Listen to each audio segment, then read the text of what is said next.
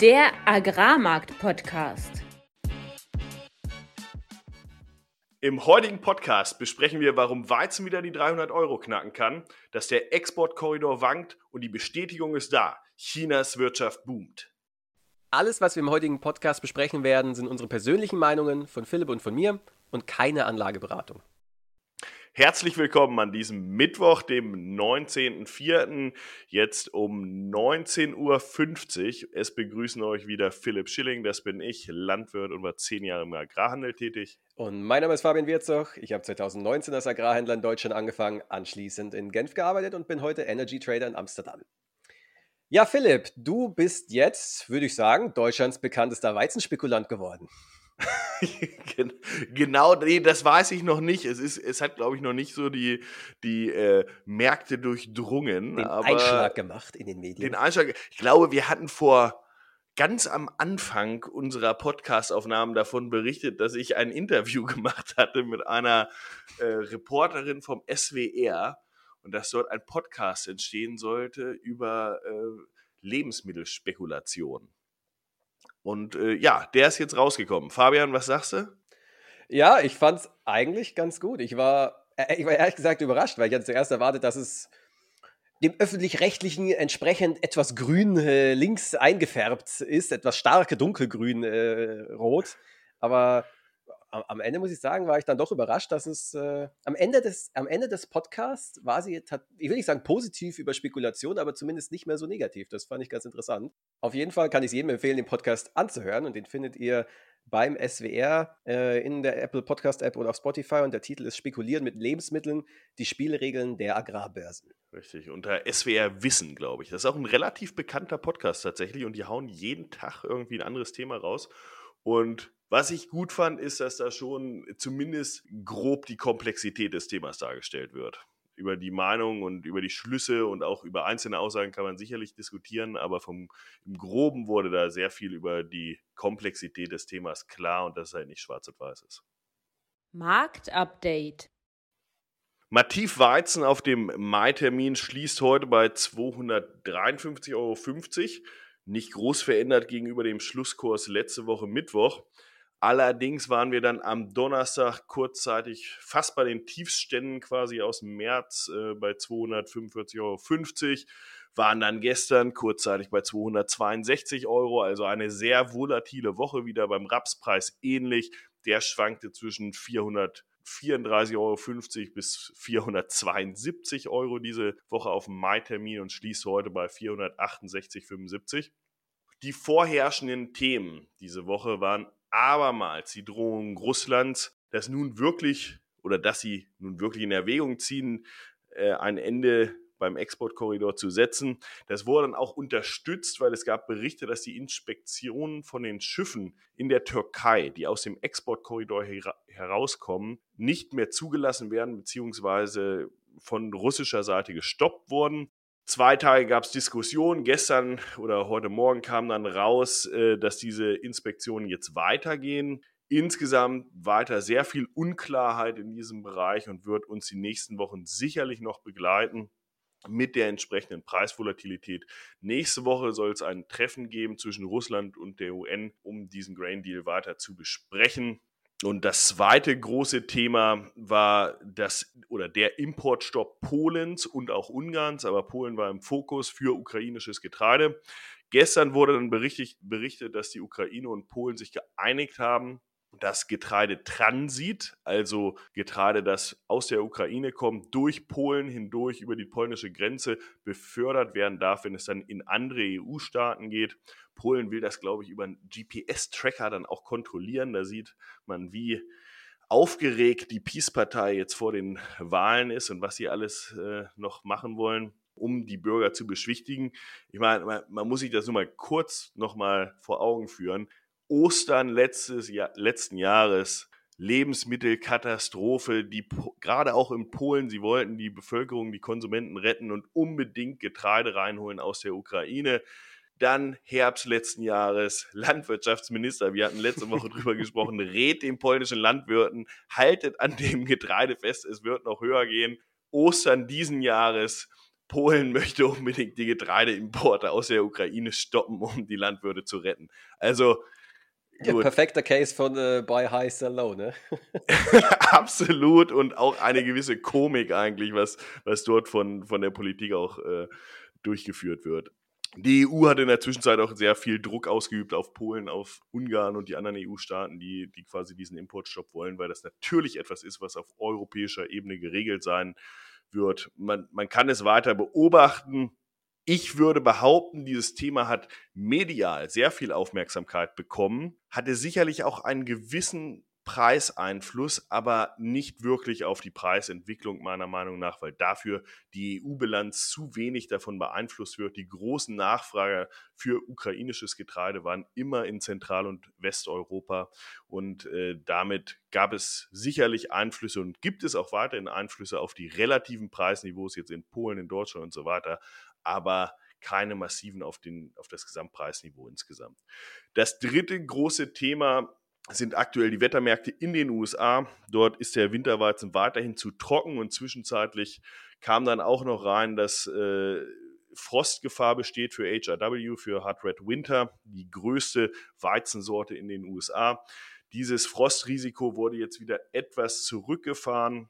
Sieht nicht mehr ganz so kritisch aus. Das spricht auch dafür, neben den anderen beiden Faktoren, die sich etwas relativiert haben, warum heute der Markt wieder leicht abverkauft nach diesen zwei doch sehr bullischen Tagen mit, mit großen Preisbewegungen nach oben. Und dann ist sicherlich im Hintergrund weiterhin auch noch die Trockenheit in Südeuropa. Das würde ich eher wie so ein Schwelbrand sehen, der dann irgendwann richtig auftritt, weil aktuell ist es da immer noch sehr, sehr trocken und heiß. Zum Teil muss das Getreide natürlich auch oder ist, ist gerade erst ausgesät worden, aber trotzdem, da gibt es keine Entwarnung. Und was das alles für die Märkte heißt und für die kommenden Wochen, das wollen wir ja dann nachher im Deep Dive diskutieren, Fabian. Und deshalb gebe ich jetzt erstmal ab an dich und die Makromärkte.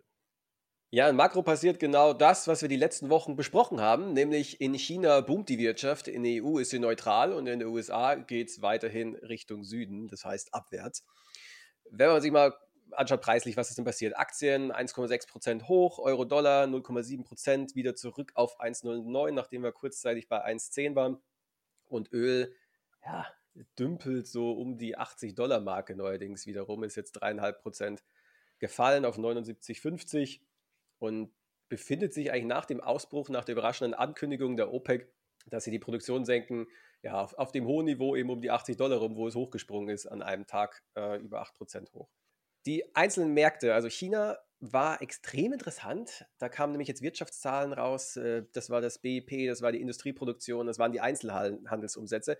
Und alle Kennzahlen lagen über den Erwartungen, waren deutlich besser als als das letzte Mal. Und es zeigt, dass genau das, was, im letzten, was wir im letzten Podcast besprochen haben, nämlich dass China der Weltwirtschaftsmotor sein wird in diesem Jahr und dass das Reopening zwar anfangs überhyped war, aber jetzt letztendlich doch kommt, dass das jetzt tatsächlich in den Zahlen auch zu sehen ist. Das, wird, das BIP ist um 4,5 Prozent gewachsen, was im Vergleich zum Vorquartal 2,9 Prozent deutlich, deutlich besser ist. Die Industrieproduktion auch 3,9 Prozent hoch, aber vor allem die Einzelhandelsumsätze, da zeigt sich, dass die chinesische Wirtschaft jetzt doch sehr stark öffnet und dass die Leute auch wieder rausgehen und ihr Geld ausgeben. 10,6 Prozent Wachstum, was, was echt krass ist. Und das Geld, für was wir das Geld ausgeben? Vor allem Schmuck aktuell und Autos und langanhaltende Wirtschaftsgüter wie Kühlschränke, Fernseher, Elektronikartikel. In den USA dagegen genau umgekehrtes Bild. Da fallen die Umsätze im, im, Einzelhandel stärker als erwartet. Das waren die schwächsten Zahlen seit Juni 2020, seit, seit beinahe drei Jahren. Kleidung wird wenig gekauft, Bau- und Gartenmaterialien laufen schlecht. Das liegt natürlich auch daran, dass der Immobilienmarkt an den hohen Zinsen leidet und vor allem durch die Bankenkrise jetzt keine Hauskredite mehr vergeben werden oder deutlich weniger. Und na, wenn keine Hauskredite vergeben werden, werden keine Häuser gebaut oder werden keine Häuser renoviert und dementsprechend natürlich dann auch die Nachfrage nach Baumaterialien geringer. Aber auch langanhaltende Wirtschaftsgüter, Elektronikartikel auch alles schwach. Und es zeigt mal wieder sehr gut, wie krass die US-Wirtschaft abhängig ist von Kreditfinanzierung. Da ist eine kleine, am Ende war es ja jetzt eine kleine Bankenkrise, die relativ schnell gelöst worden ist. Und trotzdem zeigt sich das in den Zahlen sofort und der Konsum geht zurück, die Wirtschaft schwächelt, die Industrieproduktion ist schwach. Ist, ist sehr spannend zu beobachten. Hat das jetzt langfristige Auswirkungen? Ist die große Frage. Ich glaube, eigentlich nicht. Dadurch, dass die Fed wieder mal so beherzt reagiert hat, vermute ich mal, dass das ein temporärer, temporäre Abschwächung ist und sich dann ja von China mit hochgezogen wird. Aber ja, kurzfristig erstmal US-Wirtschaft schwach, China sehr stark. Und was passiert in der EU? Ja, in der EU dümpeln wir nach wie vor so dahin. Es war alles ziemlich schlecht, als die Energiepreise hoch waren, wurde jetzt, naja, vielleicht nicht besser, aber nicht, nicht schlechter, als die Energiepreise runterkamen. Und seitdem dümpelt die EU-Wirtschaft auf niedrigem Niveau so, so vor, dich, vor sich hin. Einen positiven Aspekt gibt es aber vom Baum, vom, vom Immobilienmarkt, und zwar geht die Bauaktivität aktuell wieder hoch. Und auch die Immobilienpreise scheinen ihren Tiefpunkt gefunden, gefunden zu haben. Da sind äh, Apartmentpreise und für Preise für Bestandsimmobilien in Deutschland ja um 15 Prozent circa gefallen. Und es scheint jetzt so zu sein, als ob, ob das der Boden jetzt erstmal war. Wird sich natürlich zeigen, wie es weitergeht, wenn jetzt aus welchen Gründen auch immer doch eine Weltwirtschaftsrezession kommen sollte und die Zinsen nicht sofort gesenkt werden, dann ja, dann ist da vermutlich noch weiterer, weiterer Platz nach unten, genauso wie an den Aktienmärkten. Aber ansonsten scheint es das erstmal gewesen zu sein und die große, ja, die große Weltwirtschaftskrise scheint jetzt durch China verschoben zu werden. Vielleicht nicht äh, aufgehoben, aber zumindest, zumindest vorerst verschoben. Und ähm, damit würde ich sagen, kommen wir jetzt auch gleich zu den Agrarmärkten und sprechen darüber, ob der langanhaltende Downtrend jetzt vielleicht ebenfalls vorbei ist. Deep Dive. Du sprachst gerade über China und wie sie wiederkommen. Und ich meine, das passt im Grunde sehr gut zu dem, was wir auch über die letzten Wochen schon berichtet hatten, dass China ja Mais aus den USA kauft wie nichts Gutes. Ähm, ich hatte darüber mehrfach gesprochen und dass sie da schon wieder so einen kleinen Rekord gerade aufbauen, zumindest was die äh, Menge an Mais in, innerhalb von kurzer Zeit angeht. Und gleichzeitig scheint die Industrie in den USA auch noch sehr schlecht gedeckt zu sein. Also aktuell sind die, die gerade die Inlandsprämien für Mais auf den Frontterminen sehr, sehr hoch. Ähm, jetzt ist auch gerade Mais Aussaat in den USA natürlich. Das heißt, die Landwirte verkaufen auch nicht so viel. Aber mein Punkt ist eigentlich, China kommt als Motor auf der Nachfrageseite und trifft auf äh, Märkte, die natürlich im Grunde erstmal überversorgt waren, deshalb sind sie so rüber, runtergekommen, aber gleichzeitig auf eine Industrie, die auch aufgrund der Aussichten, was Rezessionen anging und so weiter und was niedrige Preise anging, die sehr lange abgewartet hat mit Deckung. Und diese Deckung, ich glaube nicht in allen Bereichen der Welt, aber in vielen ist doch relativ gering und das passt eigentlich auch gut dazu, wie short, also wie überverkauft, auch aktuell immer noch und in den letzten Wochen auch noch ausgebaut, die Funds sind, also das spekulative Kapital, was in den Agrarmärkten Positionen bezogen hat, ist weiterhin sehr, sehr short, sehr, sehr überverkauft, plus die Industrie ist nicht gut gedeckt. Und das trifft jetzt gerade auf eine wieder anspringende Nachfrage. Und Fabian, da ist ja die Frage, ähm, wo kann also die Reise ab hier hingehen? Was, was ist aus unserem Bear Case geworden, nachdem wir die zwei versprochenen 250 Euro jetzt erreicht haben? Ja, ich, ich, ich, ich stimme dir tatsächlich zu. Ich, ich, für mich ist so das größte bullische Potenzial aktuell diese gigantische Short-Position der Hedgefonds. Hedgefonds, die darauf wetten, dass der Weizenpreis noch runtergeht und die jetzt maximal short sind. Das heißt, die, die Frage ist ja, wer kann denn jetzt hier noch verkaufen? Die Hedgefonds sind es nicht. Die, was, was du gerade angesprochen hast, die Konsumenten fangen jetzt an zu kaufen. Und die Ernteaussichten da sind so mehrere Fragezeichen aktuell vom Wetter, egal ob das in Europa ist, die Trockenheit, die wir, die wir in Europa vielleicht wieder sehen. Wir sehen in den USA relativ schlechte Aussaatbedingungen.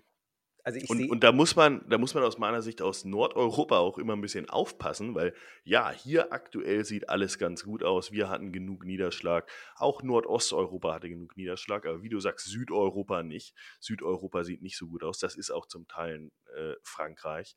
Und dann reicht es natürlich für die Welt nicht, dass diese Lagerbestände jetzt gerade in Osteuropa stehen, sondern sie müssen halt aus der Schwarzmeerregion dann in der Ernte kommen und es braucht die USA am Ende auch als Versorger. Und wenn es in den USA schlecht aussieht, na gut, dann kann es insgesamt auch ein bisschen schlechter aussehen, was die Angebotssituation angeht. Ja, in aller, aller Munde ist ja aktuell auch El Nino, äh, ein Wetterphänomen bei ja, bei dem die globalen Ernten häufig äh, durcheinandergewürfelt werden und verschiedene Extremwetterereignisse in verschiedenen Teilen der Welt passieren. Und ähm, ist ganz interessant. Ich habe mir jetzt gerade nochmal angeschaut, was, durch, durch was zeichnet sich denn eigentlich ein El Niño-Jahr aus? Und das zeichnet sich aus, dass es in Argentinien trocken ist Dürre. Andere Teile von Südamerika aber relativ gut, vor allem Brasilien, relativ gutes Wetter haben für die, für die Ernten. In EU zeichnet sich dadurch dass es aus, dass es einen milden Winter gibt und dass es im Norden der EU eher trockener ist. Und in den USA ist es so, dass der Corn Belt, also dort, wo der Mais der Welt angebaut wird, dass es dort kalt ist und viel Niederschlag. Und wenn man sich anschaut, was haben wir denn jetzt die letzten Monate gesehen, dann haben wir gesehen, Dürre in Argentinien, milder Winter in der EU und jetzt kalte Aussaatbedingungen in den USA. Das heißt, die Wahrscheinlichkeit, dass wir dieses Jahr ein El Nino-Jahr sehen, halte ich für ziemlich, ziemlich hoch. Und das hieß ja auch, und darüber hatten wir ja auch schon öfter mal gesprochen, dass Australien in so einem El Nino-Jahr unter Trockenheit leidet, was natürlich hinten raus, wenn man sich die, äh, sag ich mal, zeitliche, den zeitlichen Ablauf ansieht, äh, durchaus auch nochmal ein bullischer Faktor sein kann. Ähm, man muss natürlich aufpassen, von was die Märkte aktuell beeinflusst werden. Und ich glaube, diese Faktoren, wenn wir über Weltwirtschaft reden, wenn wir über Nachfrage sprechen, wenn wir über ähm, auch El Nino-Effekte sprechen, sind das wahrscheinlich eher Dinge, gerade wenn sie die Südhalbkugel angehen, die erst im späteren Verlauf des Jahres gehandelt werden. Das heißt nicht, dass heute die Märkte unbedingt anspringen müssen und äh, direkt wieder Richtung 300 schießen. Aber da ist unterliegend doch jetzt einiges angesammelt an Argumenten, aber auch an Faktoren, die hier wahrscheinlich stärker ziehen. Und wie du schon sagtest, wer verkauft denn ab hier? Und ja, alterntlich liegt da noch einiges an Ware. Das äh, muss verkauft werden und deshalb glaube ich auch weiterhin, was wir mehrfach diskutieren konnten, die alte Ernte wird Schwierigkeiten haben, da wieder richtig mitzuziehen. Es sei denn, es gibt ein klares Ende des Getreidekorridors und Exporte, die aus Ukraine geplant waren, müssen jetzt sofort Richtung Nordeuropa geswitcht werden. Dann kann das natürlich gerade in den Häfen auch wieder Belebung geben für die Preise. Aber da, wo die Bestände liegen, nämlich eher im Inland, eher in Osteuropa, da wird es natürlich schwierig, dass, dass es da wesentlich hochgeht. Aber die neue Ernte hat durchaus Potenzial, damit nach oben gezogen zu werden. Nicht unbedingt heute, nicht unbedingt morgen, aber potenziell über die nächsten Monate. Und äh, dieser politische Faktor ist natürlich weiterhin der größte. Ja, wenn man, wenn man, mal, man kann ja auch mal einen Blick zurückwerfen. Wie sind wir denn damals drauf gekommen, dass 250 Euro so unsere Marke ist? Äh, dass es genau mehr oder weniger präzise die 250 wurden, das konnte natürlich auch keiner, keiner ja, im Vorhinein genau vorhersagen. Aber unser Hauptargument damals war ja, die Wirtschaft in China ist aktuell extrem schwach, sie schwächt sich in Europa ab, die Ernten sind gar nicht so schlecht, die Panik in der Ukraine ist jetzt eingepreist, die Energiepreise kommen alle runter. Dass so diese Kombination aus Makro- und Grain, ähm, ja, Agrarmarktfaktoren eben dazu führen wird, dass und, und dass eben die Landwirte quasi alle darauf gehofft haben, dass es nochmal Richtung 400 geht, dass das so die Faktoren sind, die dazu führen, dass, ja, dass die Preise fallen werden. Wenn man sich diese ganzen Sachen jetzt anschaut, ist China jetzt schwach? Nein, China geht eigentlich gerade sehr gut wirtschaftlich nach oben. Sind die Landwirte alle noch extrem long? Sie sind wahrscheinlich longer als, das sitzt noch auf mehr Ware, als es in der Vergangenheit der Fall war. Aber ich habe den Eindruck, dass der Peak Panic, also dieses, okay, jetzt muss ich wirklich alles verkaufen, weil jetzt gehen die Preise zurück auf 150. Ich glaube, dieser Punkt liegt hinter uns. Und dann auch generell Makro die Zinswende die Zinsen sind jetzt gestiegen, die Zinsen sind jetzt auf dem Hochpunkt angekommen und von hier aus geht es mit den Zinsen nicht weiter nach oben und sehr wahrscheinlich wieder nach unten. Das heißt, wir sehen bei diesen Makrofaktoren das Gegenteil von dem, was wir vor einem, vor einem Dreivierteljahr gesehen haben. Und auch, auf der Agrarseite gibt es viele Faktoren, die jetzt dafür sprechen, dass der Markt nicht mehr so viel Potenzial hat, weiter zu fallen. Selbst wenn du dir den Chart anschaust, schau dir den Chart an. Mativ pendelt zwischen 250, 200 60, 70, 270 seit Mitte März hin und her. Nur wenn, wenn das die einzige Information ist, die du, die du hast, dann siehst du, da ist nicht mehr so viel Verkaufsdruck. Der Preis pendelt hin und her, der Preis bildet einen Boden. Für mich und jetzt guck mal, jetzt guck mal Herbst 2021 an, wo der da gependelt ist. Und da ist er genau da gependelt. Ne? Und guck dir die Bilanzen, sag ich mal, weltweit an. Und äh, wenn Ukraine funktioniert und alles so nur durchschnittlich läuft, ja, dann könnten wir auf diesem Niveau bleiben. Und dann kommt aber noch dazu, wir haben Inflation, ja, wir haben Zinsniveau, das wieder in die andere Richtung laufen kann. Und da bin ich voll bei dir. Aktuell sicherlich läuft noch nicht jedes Werk auf der Nachfrageseite auf 100 Prozent wieder. Aber kriegen wir diesen Stimulus aus China, dann sehe ich das genauso. Dann könnte die Nachfrage nachhaltig anspringen und dann sehen wir in der zweiten Hälfte dieses Kalenderjahres vielleicht auch wieder sehr viel Unterstützung von der Nachfrageseite. Ja, dann würde ich mal sagen, Butter bei die Fische. Was ist die Marke, Philipp? Also, ich würde von hier aus erstmal dabei bleiben, unter 250 Euro Mativniveau natürlich, nochmal Mativniveau, ähm, würde ich keinen Weizen verkaufen. Würde ich hier äh, auch bei, lass es uns grob sagen, vier, niedrige 400er, würde ich keinen Raps verkaufen aktuell mehr, weil, weil ich einfach denke, wenn Energie anspringt, wenn äh, Nachfrage wiederkommt, dann äh, werden wir diese Lows nicht durchbrechen müssen. Und ähm, ja, nach oben ist natürlich die schwierigere, äh, die schwierigere äh, Frage, weil wir uns natürlich, oder natürlich ist immer schnell gesagt, aber aus meiner Sicht, das hatten wir auch viel diskutiert, nicht mehr in die Niveaus der Peak Panic des letzten Jahres bewegen werden. Wir werden Nein. lange, lange Zeit, glaube ich, nicht mehr die 400 Euro sehen. Aber können wir wieder mal Richtung 300 gehen? Ich glaube, dafür gibt es Szenarien zumindest. Ne? Ich glaube, dafür gibt es wieder realistische Szenarien. Nicht sofort, nicht die nächsten drei Monate vielleicht, aber ähm, kann es die hinten raus geben? Ich, ich denke, da gibt es Potenzial. Vielleicht gibt es zwischendurch jetzt mal, ich meine, wer, wer vielleicht auch unser Top Agrar-Interview gehört hat, da hatten wir ja auch mal drüber gesprochen, dass ein kleines Feuerwerk jetzt geben könnte Richtung Mai wegen dem Getreidekorridor und weil es Russland vielleicht ernster meint als sonst sehe ich weiterhin so, dass sie das noch ein bisschen weiter treiben werden. Wenn dann die Ernten wieder gut aussehen, okay, dann rauschen wir Richtung Ernte vielleicht auch nochmal runter und dann ist halt die Nachfrage entscheidend. Und, und auch so ein Effekt wie El Nino. Genau, wollte ich gerade sagen. Kommen eigentlich mehrere Faktoren so, so zusammen. Russland, Ukraine, Wettermarkt, Funds extrem short. Es könnte ein Feuerwerk geben. Wie, wie, genau wie du sagst, niemals auf 400. Es ist für mich ist es ausgeschlossen, dass wir innerhalb der nächsten Monate auf 400 gehen, ausgeschlossen.